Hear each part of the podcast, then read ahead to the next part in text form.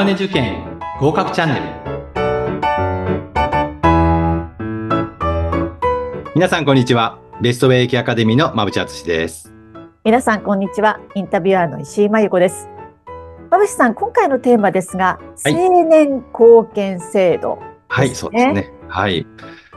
まあ、青年貢献制度っていうとね、非常に、まあ、言葉は難しそうだし、はい、まあ、聞いたことはあるけれども、何なのかなっていうね、えー、方も多いかもしれないですけれども。はい。青年後見人っていう人が、まあ、えっ、ー、と、いろいろこう、なんでしょう。こう認知能力が不十分、判断能力が不十分な人に対して、こう、補っていくっていうイメージでいいですか？そうなんですね。はい。あの、青年貢献制度というのは、まあ、何でもかんでもやってくれるというわけではなくて、はい、あくまでもそのご本人さんの、まあ、判断能力ですね。まあ、決める力って言いますかね、はい、えー、そういったものが不十分になったときに、まあ、周りの人が勝手に決めてしまうっていうのは、まあ、もちろんよろしくないですから、はい、まあ、その方の代わりにですね、この、まあ、決断ですよね。決めてもらうということ。で、その、まあ、人を選んでいくっていう制度。まあ、これがもともと民法というところにありまして、はい、で、まあ、介護の現場ではですね、まあ、いわゆる認知症であるとか、まあ、知的障害、精神障害がある方ですね。えー、そういった方々の、まあ、支援をしていくということになっていますね。はい。えー、本人に代わって財産とかを管理していくということで。はい、あまあ、そんなイメージで、はい、いいと思います。はい。はい。この青年貢献制度っていうのは、まあ、実はまあ、さらに大きく分けて2つに分かれるわけなんですね。2つ、はい。はい、えー、1つが法定貢献制度と呼ばれるものになります。はい。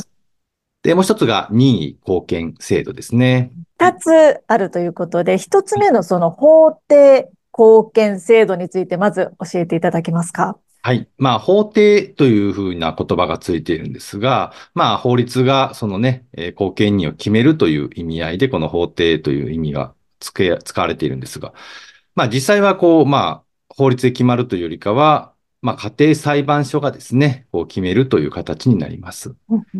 はい。で、まあ、例えばですね、ゴミ打ちの方が、その判断能力が不十分になった。まあ、その状態の時にですね、まあ、家族さんであるとか、まあ、基本的に本人ないしは、まあ、四親等内の親族というふうに言われるんですけれども、ええ、まあ、その方がですね、家庭裁判所に、まあ、申し立てですね、えー、このまあ、家族ですね、この方に、えー、後見人、まあ、もしくは補佐人、補助人というのもあるんですけれども、え、それをつけてくださいっていうふうに、まあ、申し立てをしてですね、そしていろいろな調査を、まあ、裁判所がして、まあ、最終的に、え、家庭裁判所が、まあ、まあ、判決のようなものですね、を下すと。で、この方に、え、まあ、後見人をつけますよというような流れになっているということです。はい。今、あの、いろいろなワードが出てきましたが、後見人、補佐人、補助人。これそれぞれどう違うんですか？はい。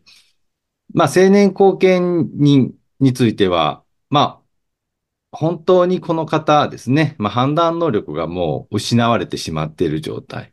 ですから、青年後見人がつく方というのは、まあ、本当に多くの権限をその方が持つともう本人の代わりにほとんどのことができてしまうということになります。対してこの補佐人とか補助人というのは、まあ、その、いわゆる判断能力が、まあ、欠けている状態が、まあ、中度であるとか、軽度であるとか、まあ、このね、重度、中度、軽度ってなかなか一言で分けるのは難しいんですけれども、はい、まあ、ご本人さんにある一定の判断能力が残っているというふうに、まあ、認定されるとですね、まあ、補佐人であるとか、まあ、補助人という、少し、まあ、責任感がですね、変わって、まあ、責任感はあるのかな。その、いわゆる責務っていうところが変わってくる感じになってくると思いますね。それはもう対象者の判断能力に応じて変わってくるということで、はい、そんなイメージで大丈夫です。なるほど。で、これは、これらはすべて家庭裁判所がもう本当にその職権として、はい。こう、選任する制度っていうそうですね。まあ、この人に、えー、してもらいますという形で、えー、まあ、判決のようなものがおりますね。はい。はい、そして、今度は任意貢献制度という二つ目の制度ですが、はい、これについて教えてください。はい。こちらも非常に重要な制度だと僕は思っているんですが、はい、まあ、先ほど法定後継の場合は、その家族さんがですね、判断能力が不十分になった、まあ、その後にですね、申し立てをすると話をしましたが、実はこの任意貢献制度というのは、まあ、前もってですね、えーこの人にこれをお願いするというふうな契約を結んでおくという制度になるんですね。お前もって結んでおくという時には、はいことですから、対象者の判断能力があるということであっておっますか？しゃる通りですね。はい。はははは。まあ、なので、その段階からなかなかね、ご自身のことを考えられませんので、えーこの判断能力がこう失われる前に契約をするというのは、ななかなかこう一歩踏み出せない部分があるのかなと思うんですが、ええまあ、あの僕は非常にこれ重要だなというふうに思ってます。うんうんうんそうですか。で、その契約なんですけれども、どういう形で結んでいくものなんですか？そうですね。まあ、この契約についてはご本人さんのあの意思というのが非常に重要視されるんですけれども、まあ、お二人の中で話し合ってですね、まあ、これを、えーまあ、この方、まあ、将来的に貢献になられる方にお願いをするという項目を、まあ、書いておくわけなんですが、はい。まあただ、この二人の、まあ、口約束なりですね、こう、紙を持ち合わせてるっていうだけであれば、ちょっとやっぱ第三者の判断というかね、えーそういったものが欠けていますので、ええもうこの契約書っていうのは、公正証書っていうものに限られています。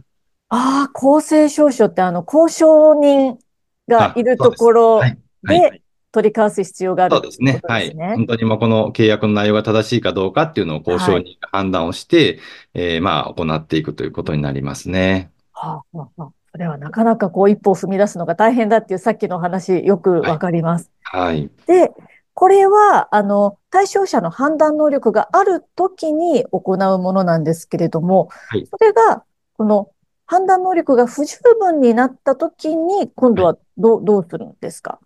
まあそうなった場合にですね、ええ。まあ、あらかじめ契約を結んだ、まあ、後見人の方がですね、家庭裁判所に申し立てを行って、そしてそれがスタートをするんですが、はい。一つここにハードルがあるんですええ、ね。ええ、え。ーなぜかというと、まあ、変な話ですけれども、その契約を結んだ時には、えーいいよいいよっていうふうにね、とてもいい顔をされるんだけども、はい。じゃあ、その段階になった時にもしかしてその人が悪いことをする可能性もあるわけなんですね。はい。えーなので、この任意貢献人についてはですね、必ずこう監督人という方がつくと。まあ、見張り番みたいなもんですね。はあ。はい。その人を家庭裁判所が、えーきちっと、おまあ、選んで、それからスタートするということになっています。その見張り番みたいな人は、家庭裁判所が選任するとそうで、すね。はい。そういう仕組みになってるんそういう仕組みになっておりね。ます。はい。なるほど。じゃあちょっと振り返りますと、その法定後見制度は、まあ認知能力が、えー対象者の認知能力が、まあ下がってから。はいで、えっと、任意後見制度は、えー対象者の認知能力が下がる前からできるっていう、はい。そういうイメージでいいと思います。そういう二つの違いがはいあるとはいいうことですね。はいでこれもよく試験に出るものと思っていいそうですね。あの、ケアマネの試験には、魔法毎年のように問われていますので、はいまあしっかりと理解をしていただきたい制度になります。はい。今日もありがとうございました。ありがとうございました。